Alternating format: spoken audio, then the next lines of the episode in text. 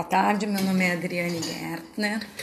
Eu sou uma curiosa, eu diria assim, pelo Atlas Histórico e Geográfico da Bíblia. E nos últimos anos eu tenho lido bastante sobre o assunto. E eu gostaria de dividir com vocês um pouco do meu humilde conhecimento. Afinal, gente, o que, que é a Bíblia? Bom, a Bíblia ela é dividida em dois testamentos. A palavra Bíblia é derivada do termo grego Bíblia, que significa livros. Então, a Bíblia é basicamente uma coleção de 66 livros, divididos em duas seções de extensão diferente, chamada pelos cristãos de Antigo Testamento e Novo Testamento. Uh, na terminologia bíblica, testamento quer dizer aliança, um acordo firmado entre Deus e seu povo. O Antigo Testamento tem por objetivo relatar a revelação de Deus ao seu povo, que é Israel. Foi escrito por cerca de 30 autores ao longo de um período aproximadamente mil anos. E a língua que predominante era o hebraico, idioma dos israelitas. Mas há trechos curtos em aramaico, uma língua semítica relacionada ao hebraico que foi aprendida pelos judeus durante o exílio na Babilônia. Bom, o Novo Testamento ele registra a vida e o ministério de Jesus na Terra. E aí conta um pouco da história da fundação da igreja. Né? Uh, o Novo Testamento ele foi escrito em grego por cerca de nove autores na segunda metade do século I depois de Cristo. Enquanto que o Antigo Testamento era a mensagem de Deus para Israel, que era transmitida através de muitas e muitas maneiras, o Novo Testamento ele registra a palavra de Deus que se fez carne na pessoa de Jesus, seu filho. O termo Bíblia ele é empregado de forma diferente pelos judeus e pelos cristãos. Para os judeus refere-se à parte chamada pelos cristãos de Antigo Testamento, e para os cristãos, a Bíblia engloba tanto o Antigo Testamento quanto o Novo Testamento. Nesse livro usaremos a palavra ah, nesse livro, nesse, nesse momento usaremos a palavra Bíblia na definição cristã do termo, porque eu sou cristã, não sou aqui judia, né? O livro sagrado uh, uh, num contexto histórico. O que, que seria a Bíblia aí num contexto histórico? O Antigo Testamento tem sua presença ao fato dos escribas e sacerdotes judeus considerarem sagrado, semelhantemente, para os judeus, o Novo Testamento, ele não é considerado um livro sagrado porque eles não acreditam que Jesus Cristo era o Messias. Perdão, o Messias. Não?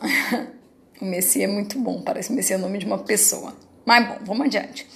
Uh, porém, a maior parte do texto bíblico ela não foi regida na forma de um tratado teológico. Antes, é um relato de como Deus ele revelou a um grande número de homens e mulheres ao longo de vários séculos, é, pessoas reais, pessoas que viveram em um determinado período, em um determinado lugar, como que ele revelou o amor dele, a intimidade dele para com essas pessoas. E é uma coisa que foi se perdendo ao longo dos anos, nós fomos perdendo essa comunhão com Deus vivo, né? Por diversos fatores que não é aqui, uh, não é o meu, o meu intuito uh, de, de falar sobre isso. Como eu falei, eu gostaria de falar do contexto geográfico e histórico da Bíblia. Bom, quase dois mil anos depois se passaram os últimos acontecimentos descritos na Bíblia. Muitas das cidades mencionadas nos relatos bíblicos, elas foram completamente destruídas. Grande parte de regiões rurais sofreu muitos, muitos efeitos uh, sobre a guerra, sobre a falta de manutenção, sobre a falta de cuidado. E em decorrência disso, uh, claro que a gente vai perdendo um pouco do contexto geográfico apresentado pelos estudiosos, né? Uh, agora vamos falar um pouquinho sobre as evidências arqueológicas e históricas. As descobertas arqueológicas dos últimos dois séculos, elas permitem que a gente consiga identificar uh, os vários lugares mencionados na Bíblia. Nas, na Bíblia.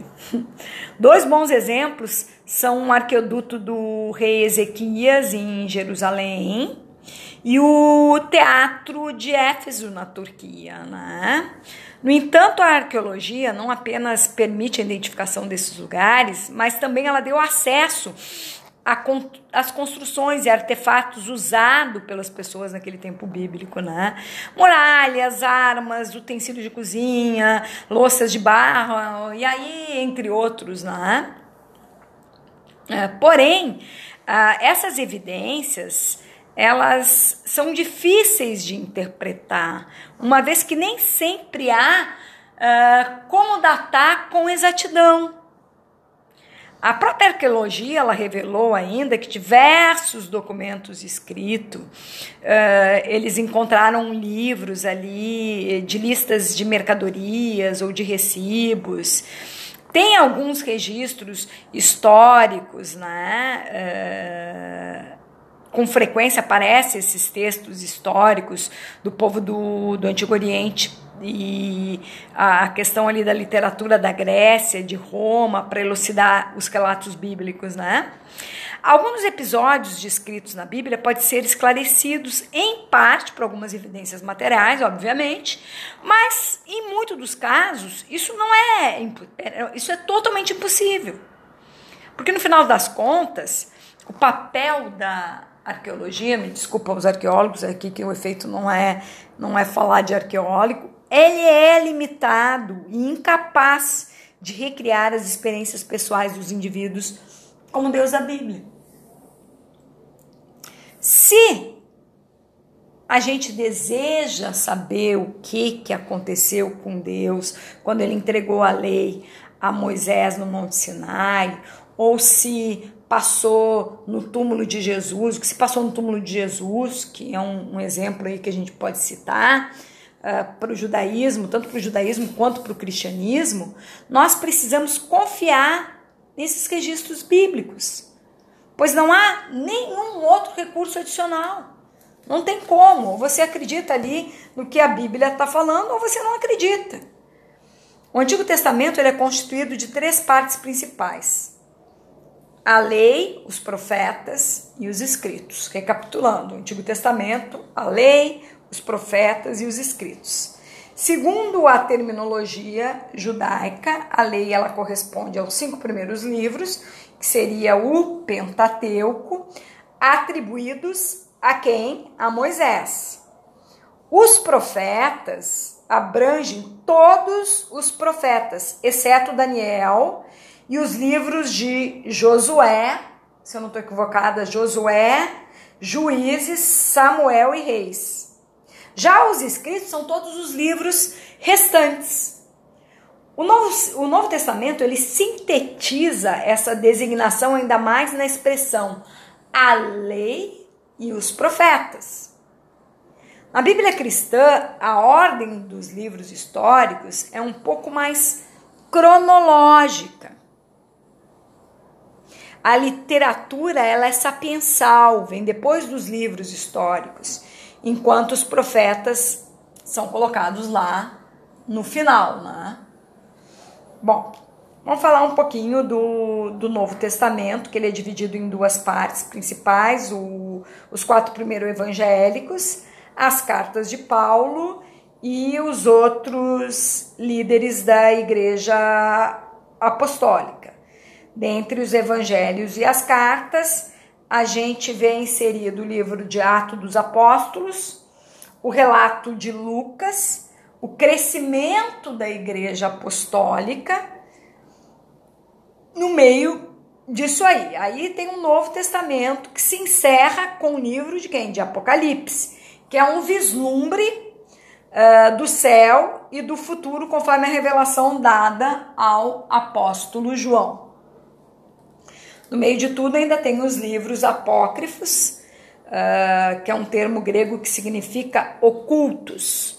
Uh, foram escritos por líderes religiosos judeus no período entre o Antigo e o Novo Testamento.